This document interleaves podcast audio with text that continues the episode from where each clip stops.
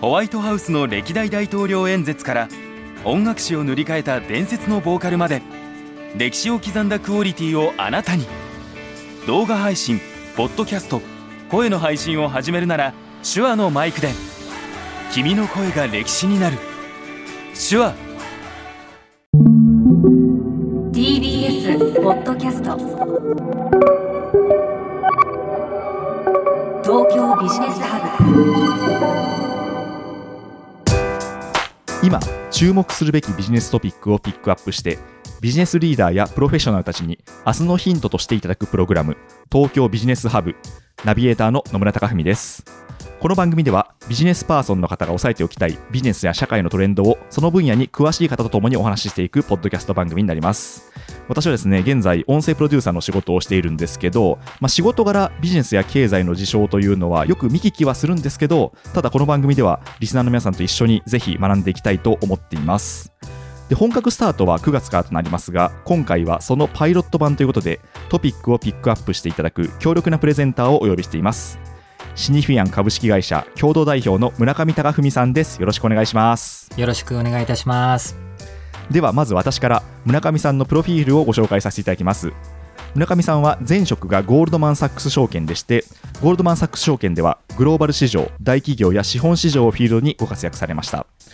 東京や海外のオフィスで M&A 資金調達 IR コーポレートファイナンスの専門家としてグローバル企業の戦略的転換を数多く経験されました。2017年に未来世代に引き継ぐ産業創出をテーマにシニフィアン株式会社を創業。以降はスタートアップやイノベーション社会価値創造に注力されます。200億円の独立系グロースキャピタルを通じたスタートアップ投資や経営支援上場未上場の成長企業向けのアドバイザリーを行っていらっしゃいます。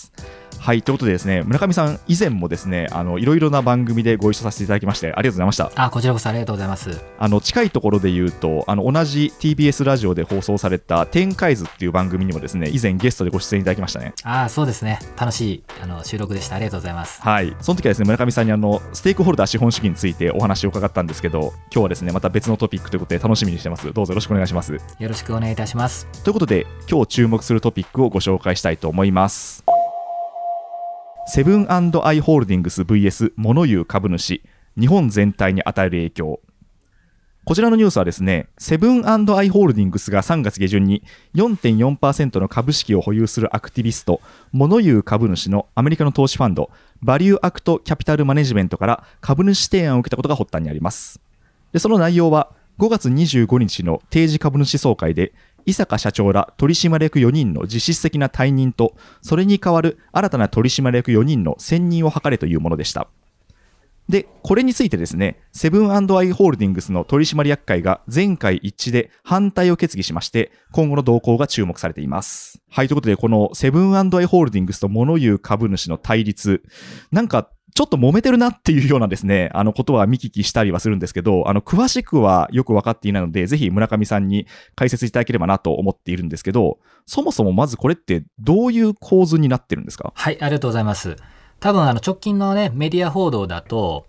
えー、セブンアイの経営陣が、まあ、ある種、アクティビストの提案を退けて、まあ、勝利したみたいな、まあ、報道もあったと思うんですよね。ただ、はい、これなんか勝ち負けだけで、あの、片付けてしまうには非常にこう、まあ、もったいない事例かなと思ってまして、ちょっとそれぞれの主張をね、フラットにまずちょっと、あの、振り返ってみたいなと思うんですけども、はい、まず、そのセブンアイの経営陣の方々が何を、まあ、おっしゃってたかというと、まあ、端的にいくと、我々、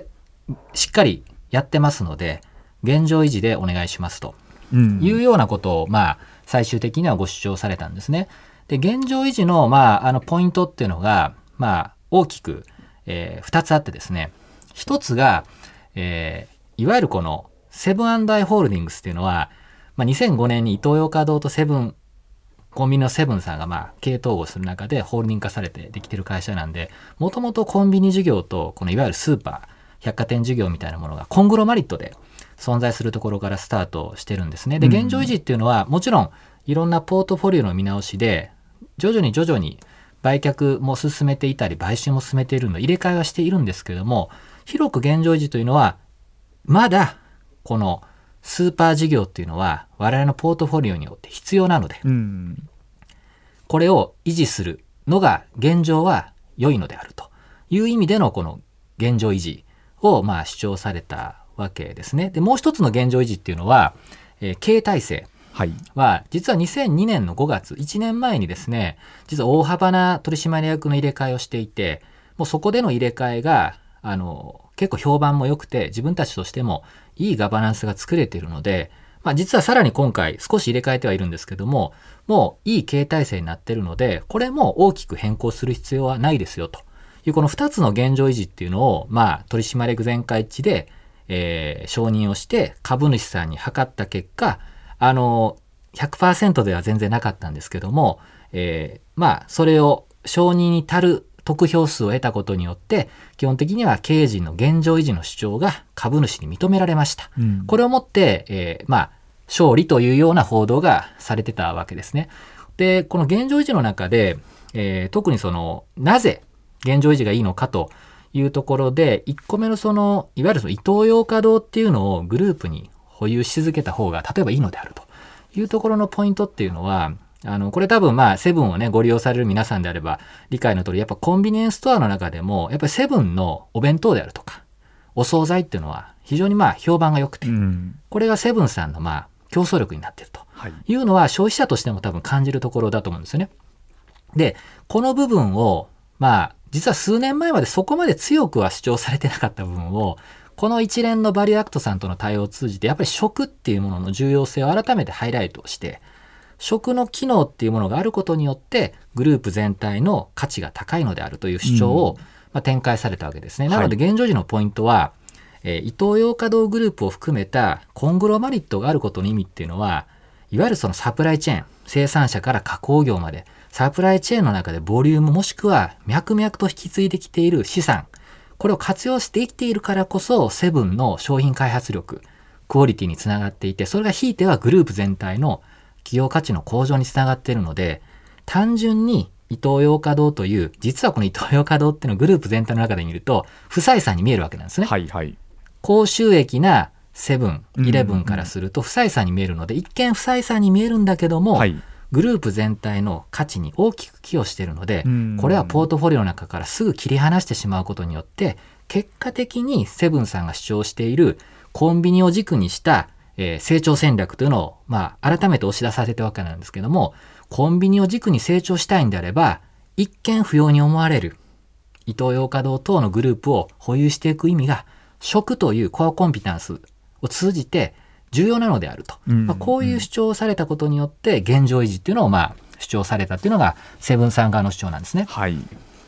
で、一方で、あの、物言う株主のバリューアクト側はどういう主張だったんですか？そうですね。あの、バリューアクト側の主張っていうのは、あの、コングロマリットであるということの、えーメリットっていうのがしっかり説明されていないということを主張しているんですね。うんうん。で、これは、まあ、ここで2つ、まあ、1つ目のハイライトっていうのはポイントがあるんですけども、バリューアクトは2005年から18年間の経営の結果を見ると、えー彼の資料にも開示されてますけども、えーセブンさんの貢献度が当時から88%ぐらいだったかな？高かったと。ええ。で、これが18年間経った結果、もう実は利益貢献の100%がコンビニエンス事業から生まれているので、うん。あの、この18年間、基本的には、えーそういったスーパーの事業っていうのは、あの、価値貢献に大きく寄与してないじゃないかと。はい。で、加えて、ずっとリストラクチャリングのフェーズだっていうふうに言ってるので、18年経ってもまだリストラが終わってないとう。んさすがに時間がかかりすぎていると。であれば、もう成長余力が存分にあるグローバルでチャンピオンになれる器ですよね。もうこんな素晴らしいアセットを持ってらっしゃるんであれば、コンビニエンス事業にフォーカスをした方がいいと思うんだけども、うんうんどう経営陣としてはお考えなんですかというような問いを、まあ、出していたわけですね。はいそこには戦略的選択肢としていくつかのことがある中で、もし本当にそれがそうなんであれば、よりアセット、戦略をコンビニに注力するような形で、えー戦略ポートフォリオの組み替えをしていく合理性が高まっていくようにと。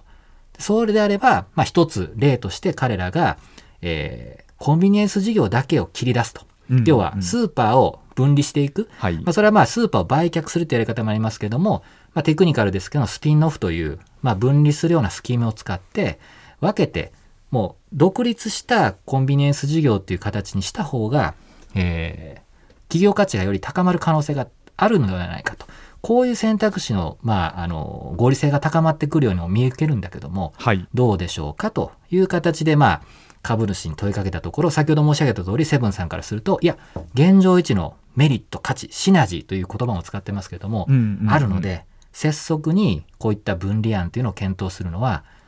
むしろ企業価値を毀損するのであると。いう、まあ、まさに、セブンさんは分離することによる、まあ、デメリットを主張されて、はい。えーバリューアクトさんは分離するメリットをまあ主張され、まさあとはポートフォリオとしてコングロマリットでいることのデメリットうん。をまあ主張されているので、まあ、ある種こうコングロマリット status quo 現状維持のメリットを主張されるセブンさんに対してデメリットと現状維持じゃない形で純粋にすることによるメリットを主張されるバリオクトさんで、まあ、ある種こうポイントが違うところをまあつ大きく主張されている形に、まあ、なっているように見えるわけですよね。うん、そうですね確かにあの今のお話を伺ってるとあの同じ事象に対して見方が全然違うというか結構すれ違ってんなっていう感じもしますね。あともう一つすれ違いのポイントがあってはいあのこれ非常に私あの象徴的だなと思った、はいはいえセブンさんの最終的にこのバリューアクトさんの、えー主張に対してすごくまああえて言うと敵対的に否定、ええ全否定される一文が入ってるんですけども、ね。これはい。彼らもわざわざプレスリリースの中で、はい。下線を入れて 強調して書いてるんですけ長いレターの中で、はい。こう読みますとバリューアクトは建設的であろうとはしていますがはい。長期にわたる価値創造に関心を持っておらず代わりに自身の短期的な利益を得るための近視眼的な目的を追求しています。まあ、こう断定的な表現で、まあはい彼らの提案を全否定する一文が入ってるんですね。すごいですねなんか思った以上に強い表現ですね。そうなんです。で、これちなみにですけども、バリューアクトっていうのは一般的な投資家の中では極めて、まあ、いわゆる reputation、評判のいい投資家で、はいあの、極めて constructive と言われますし、うんうんうんあの、エンゲージメントを通じて価値創造を長期的にする、まあ、あの、投資家として見られているので、まあ、うん物言う投資家という表現が、まあ、少し適切じゃない部分あると思うんですけども、一般的な私、日本の投資家って、ノンアクティブ、サイレントな投資家だと思うんですね。なるほど。何も言わないと。はい。アクティビストってのはアクティブな投資家っていうことで、言い方を変えれば、サイレントではない投資家はいを、まあ、日本の中ではアクティビスト、うん。物を言う株主ということで、なんか強い表現になってますけれども、サイレントでないよっていう意味では、非常にしっかりと、まあ、エンゲージしていくというポジティブな側面で、まあ、グローバルでは、あの、評価されている投資家さんで、代表的な事例は、マイクロソフトとかアドビ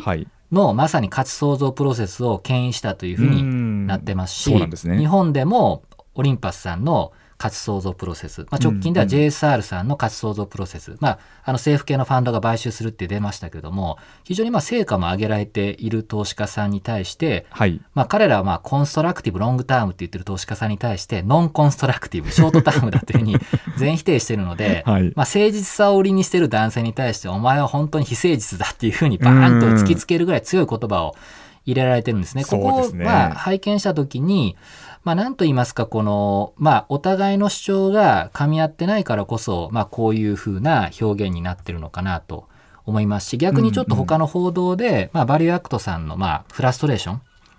もいろんな書面の中から垣間見ることができるんですね。はいはい。でそこの大きな違いが、えーセブンさんの主張って、この2020年の8月以降、非常に株価のパフォーマンスがいい。はいということを主張されてるんですね。うん実際88%株価が上昇していて、まあ、トピックス等よりも随分アウトパフォームしているってことを主張されているので、見てくださいと我々は価値創造にコミットして結果を出していますということを、まあ、あのセブンさんは主張されていらっしゃるんですね。でバリューアクトさんはそうそこは当然そうなんちなみにバリューアクトさんはその頃に株を取得されているので、はいはいあのその頃からのもうエンゲージメント始まってるんですね実は。うんなのでバリューアクトさんがエンゲージされた頃から株価が上がってるのでそういう意味ではバリューアクトさんのエンゲージを通じて株価が上がってる側面もあるんですけどもむしろ一般的な株主に対しては、まあ、セブンさんは直近の株価上昇をアピールされていると。うんで一方でバリューアクトさんはそうではなくてもう20年ぐらいの期間であなたたちはアンダーパフォームしてますと。で、それは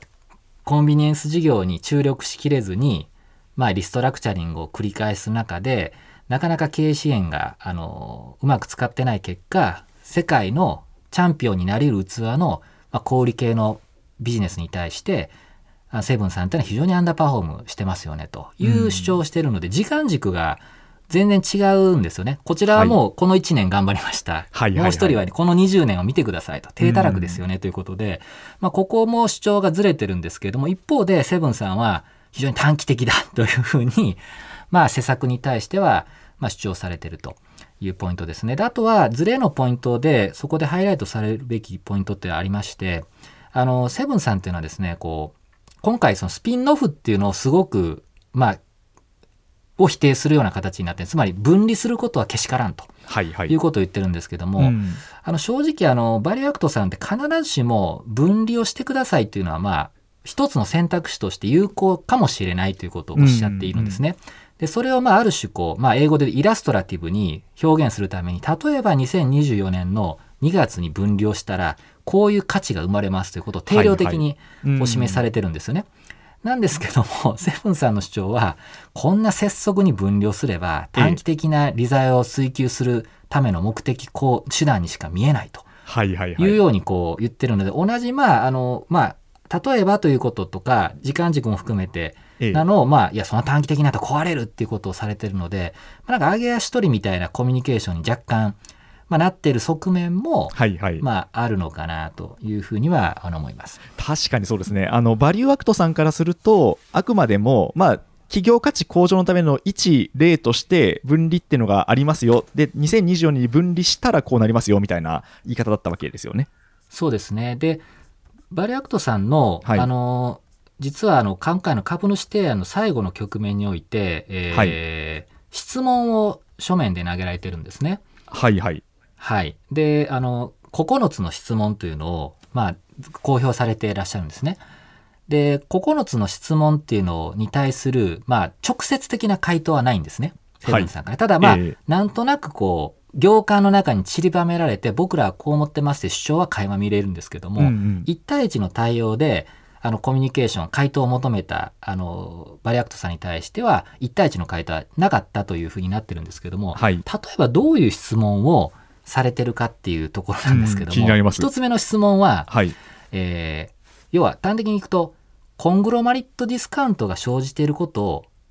あなたたち経営陣取締役は認識していますか？うん。っていう質問に対しはいて答えてくださいっていうふうに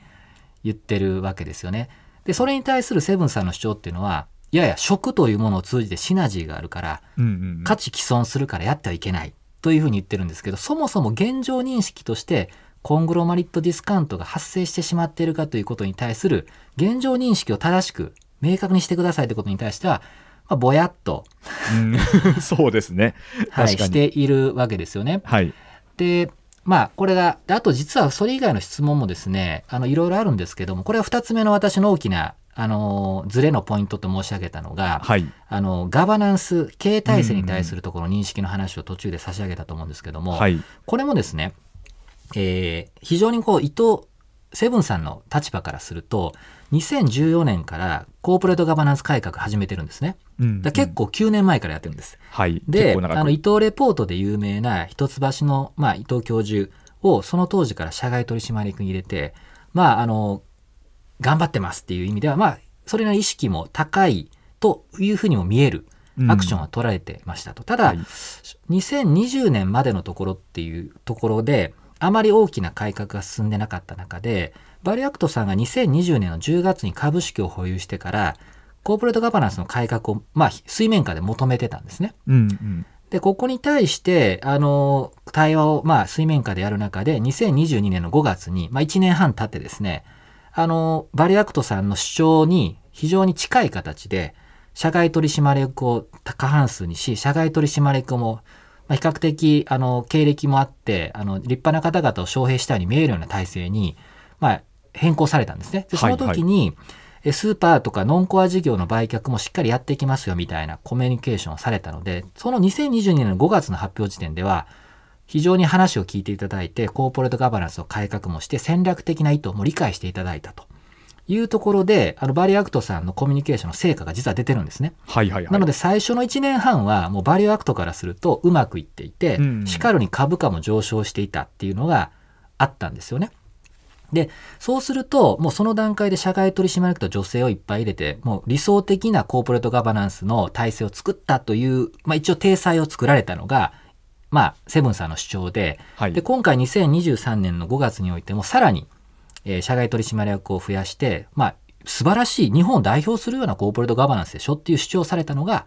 えー伊藤あセブンさん側の主張なんですね。はい。これに対して、この9つの質問の大半を占めるバリューアクトさんの主張っていうのは、はい。いや、それは2020年の5月時点で前進したことはすごく喜んでいるし、あのこういったポートフォリオのレビューに対しても客観的な意見が入ることによってはい正しい議論がされることを体制が整ったのは歓迎したが結果的に1年経ってみてあのそれが十分に機能していないんじゃないかうとんなるほど。いうことを主張されたんですね。で、はいこれはあの非常に今回あの一つの主張の中に社長の交代であるとか一部取締役の、まあ、否認うんで代わりに4名のあの、まあ、バリューアクトさんが推薦する取締役の推薦っていうのがあって基本的にはセブンさん側の主張が、まあ、可決されたっていう形になってるんですけどもセブンさんの主張はこうなんですよね十分いい体制が作れている。うんであのバリューアクトさんが推挙した方々っていうのはその方々と比較すると業界知見であるとか専門性が見劣りをするので現状の体制の方がベターであると。はいまあ。こういう主張をされたんですね。うんまあこれはこれで一定の合理性あるのかもしれないなと思うんですよ。ただ、バリューアクトさんが言ってるのは全然そうではなくて、うんいや、実際体制は綺麗に作られたように評価していたんだが、残念ながらそれが有効に機能していないと思われるとうんいうことに懸念を示されてるんですね。それどういうことかっていうと、えーちゃんと、えーボードが機能していれば、例えばこう、コングロマリットディスカウントが発生していることを認識してますかっていう問いに対して、社内でフラットな議論がされるはずだと。はいはいはい。そうすると、例えば選択肢も A、B、C、D、E、F、G だったら全部をフラットに並べて、可視化できて定量的に評価できるような議論をボードでした上で、議論が進むはずなんだけども、それがされたように見受けられないと。うんうん。なのでもうき基本的には現状維持の結論ありきで、それにスタンプを押すような形でしかガバナンスが機能していないんじゃないかと懸念を持ちますと。うんなので4名を入れる意味というのは、あの、現状に対してスキルとかノウハウを提供する意味よりも、中に異分子を入れることによって、おかしなことが、要は機能不全に陥っているんであれば、機能が復活するような形で、全然違う、我々が本当の意味で独立性のあるですね。はい。と思うボードのメンバーを入れることによって、独立性のある形で議論が進むようにしていきたいんだという主張なんです。うんなので、あえて言うと、ガバナンスは一見機能しているように見えるんだけども、はい独立性が不足していて、若干現状維持のバイアスが強いんじゃないかということを、まあ、バリューアクトさんは主張されていて、それをまあ、あぶり出すような質問が、まあ、9個並んでる そういうことですね。はいわけなんですよ。ええで、それに対して実質答えをしてないっていうのは、現状維持バイアスについてははい、ないっていうふうに言って、独立性のあるレビューが入ってるって主張をするけど、そのファクトが示しきれてないっていうところで、はいはいコミュニケーションが、あの、噛み合ってないんですよね、このポイントにおいても。そういうことですね。なるほど。なんかそうやって考えると確かに、あの、なんでしょうね、時間軸がずれてるというかですね、まあ、あとはその、やったっていうところを評価してほしいのか、いや、やったんだけど結果ができてないですよねっていうふうに指摘されてるのかみたいなところ、そこもすれ違ってるなっていうような印象を受けるんですけど、この後、この対立はどういうふうな経過をたどっていくと思われますかね？まず、あの、私この、セブンさん側は勝利っていう報道をまあメディアを通じてされてますけど、バリューアクトさんは別に負けたとも思ってらっしゃらないと思うんですよね。はい。で、これがそもそもの一つズレで、はいはいはい。あの、バリューアクトさんってもうステークホルダーなんです。うん。なのでもう株主でもう一心同体なわけですよ。セブンさんがうまくいくかどうかが自分たちのそのものであるという一心同体な気持ちでやってらっしゃるので、うんうん。まあ前進していること自体はプラスですし、実際株価が足元上がっていることも一応プラスではあるんですね。はい。ただ、自分の信じるセブンさんはもっといいはずだと思っていらっしゃるに過ぎないので、それが十分に生かされてないという意味では、うんうんそういう意味では別にもともと対立してるつもりはなくて、建設的にもっと良くなる案をぶつけてるとうん。いうスタンスなんで、多分今回は別に負けたとは思ってらっしゃらなくて、現に、あの、自分たちがまだまだセブンさんのポテンシャルあると思うんで、売却することなく継続的に株主としてサポートしていきますという主張をされているのは、うん今回のアクションはあくまでも一通過点であって、これからまだまだ改善余地がある会社だし、それができた時にポテンシャルがもっとある会社だと信じてやってらっしゃるので、敗戦っていう意識はなくて、あ今回のアクションでは十分に我々が期待するほど進まなかったねというだけに過ぎないんだと思うんですね。で、おそらくセブンさんも見てらっしゃると、まあ、人に言われる前にもうちょっと自分たちとしてもやるべきことやんなきゃいけないなという意識はその後の発表を見ていても出てるんですね。実際にポートフォリオの見直しも加速してますし、食を通じたというメッセージもどんどん先鋭化してるので、はい。おそらく今回の2年ぐらいのやり取りを通じて、うんうんうんまあ、結果的にバリューアクトさんの問いに対して答える形で、はい自分たちの存在意義であるとか、ポートフォリオの見直しで進んでいってるので、私の予想としては、あの、これからはバリューアクトさんとの関係性っていうのは、結果的にバリューアクトさんが言ってる方向に近づいていく可能性が高くて、あ、そうですか。でそういう意味では、バリューアクトさんとしてはまだ寄り添うメリットがあって、経営陣としては、あのバリューアクトさんに言われたからではなくて、自分たちでちゃんと判断していく中で、自分たちのペースで、価値毀損と価値向上のバランスを最適に判断していきますよということに対しては、まあある種こう、自分がしっかりやるよというご主張をされていくと思うので、うんまあ個人的にはセブンさんは、あの、これより悪くなることは多分なくて、はい少しずつ良くなることを期待したいなというふうには思います。うん、わかりました。あの、そうやって考えると、この、なんでしょうね、VS っていうんですか、この対決っていうのも、ひょっとしたらちょっと表現があの適切でなかったのかもしれないんですけど、全然違いますね。そういうことですね。んそうなんそういうふうにメディアは煽りがちですけど、これ対決じゃなくて、ええ。まあ、あの、共同なんですよね。うんうんうん。ただ、先ほど私が紹介した、あの、リリースの一文、セブンさんの一文ありましたけど、はい。セブンさんが少し、まあ、あの、対立的なマインドになってしまっているという現状があるんですよ。うんなので、はい。本当は夫婦仲良くやっていきましょうっていう話をしてたのに、ええはい。どこからか何か相手を批判したりとか、保保身に走って、はいはい。対立構造が生まれて、本当はファミリー仲良くしたかったのにっていう形で、で、このストレスを、まあ、バリューアクトさんも感じて、この質問にちゃんと答えてくれないと状況がわからないじゃないかというストレスにつながって、これがなんかこう、まあ、対立構造になってしまって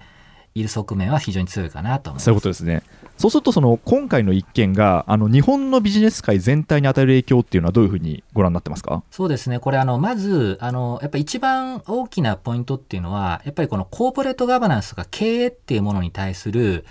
まあ、OS のアップデートっていうのをもう一段やっていくフェーズが、まあ、来てるなというところですね。はいではいはい。おそらく、あの、20年ぐらい前っていうのは、ガバナンスとか経営1.0だったのが、うんまあ、コーポレートガバナンスボードが導入されて、伊藤レポート云々って形で、まあ、2.0までは来てるんだと思うんですね。はい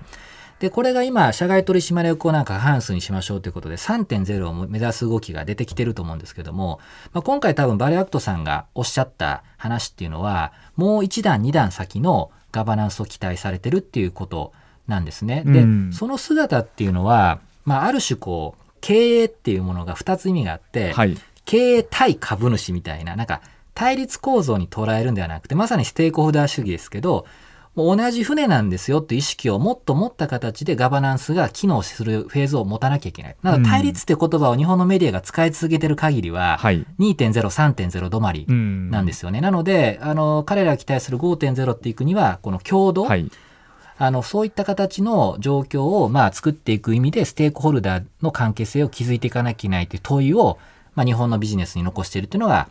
まあ、あの、一つかなと思います。で、うん。あとは、あの、今回、あの、まあ、もう一つちょっと、まあ、マイナートピックに聞こえるかもしれないですけども、非常にまあ、バリューアクトさんに関わらず、機関投資家さんがすごく透明性を求める部分に、あの、役員の選解任っていうところがあるんですね。はいはいはい。どうやって、今回、井阪社長であるとか、ええ。伊藤、まあ、代取にまあ指名されて、創業家の伊藤さんがまた代取に指名されてるんですけど、はい。どういうプロセスで、まあ、代表取締役等が指名されているのかっていう、そのプロセスの透明性っていうのを非常に求めるわけですけども、うんやはりまだそこに対して指名委員会が入ったとて、あの、透明性が感じられているかというと、まだまだ道半ばかなというところもあって、なので、実態の、なんですか、プロセスであるとか、取締役の独立性の機能みたいなところが、形式的な3分の1云々ではなくて、はい。本当の意味で、あの、機能してますかという部分に対して、まあ、あの疑われてるわけですよね。なので、日本っていうのは、まあ、形式的に満たせてなかった国が形式的に認め出したんだけども、やっぱり日本的なカルチャーの中で、まあ、物事が決まっている。密室で決まっているような、うんまあ、心配があってでこれから我々がグローバルに進展していくにおいては80年代のようにプロダクトアウト例えばカメラが素晴らしいはい。製品が素晴らしいっていう意味ではもう別に製品が全てを語ってくれるのでグローバルビジネス成り立ったと思うんですけども、うん。これからいろんな地域の方々に自分たちのスタンスを理解してもらいながら、うん。ミッションを理解してもらいながらカルチャーを理解してもらいコーポレートバリューを理解してもらいながらしかもステークホルダーを巻き込みながら、まあ、世界に進出していかなきゃいけないような時代になっている中においては相手から見た時になんか日本島国でブラックボックスやなっていう状態ってあんまりメリットが小さいわけですよね。はいで。今回あのまああのセブンさんの主張は正直僕もその一個一個ちゃんとレビューしないわからないですけど正しい主張されてる部分はいっぱいあるんですよね。うんうん食が大事だってそうかなっていう部分あるので合理性がないわけじゃないんですよね。ただ残念ながらあのそれが透明性を持って議論されているというふうに信じられるようなプロセスとか説明がされてないことによって、結局、まあ、現状維持でき日本的に決まっちゃってんじゃないのと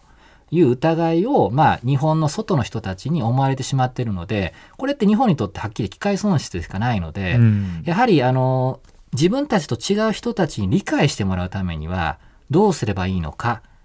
本当にあの透明性を持って自分たちを理解してもらうためにはどうすればいいのかってことに対して、はい。より謙虚な姿勢でやっていくこととコーポレートガバナンスを5.0に引き上げていくことっていうのは実は重なり合ってくるのかなと、うんこんなふうには思ってます。なるほど。でもあれですね、やっぱりこれ多分メディアの報道もそうだと思うんですけど、どうしても、まあ、物言う株主というか、なんななんならその外部の株主にうるさく言われちゃったみたいな、なんかそんなニュアンスがあるじゃないですか。そうではなくて、ねまあ、一緒に企業価値を向上させていく。で、そのためには当然議論をしていくし、まあ、何かを決めることに関しても、もうちょっとこう透明性を出していかなければいけないってことなんですかね。そうですね。だからやっぱりこれ、ハゲタカがね、17、8年ぐらい前に流行ったじゃないですか。はい、入りましたね。あのなんか、あれがすごく流行りすぎたことによって、なんか株主と経営の対立構造っていうのが、なんかこう、オールドクラシックみたいな形で、まあ、そのイメージすごいあメディアの。報道の、はい。まあ、スタンスにちょっと残ってる側面もあるのかなと思うんですけど、はい。一方で実際のビジネスシーンは、まあ、セブンさんもそうですけど、はい。ガバナンスも含めて、この15年で相当な進化を遂げているんだけども、うん。まだメディアの報道が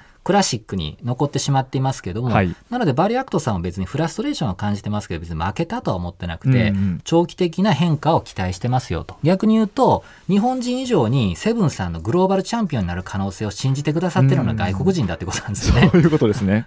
はい、わかりました。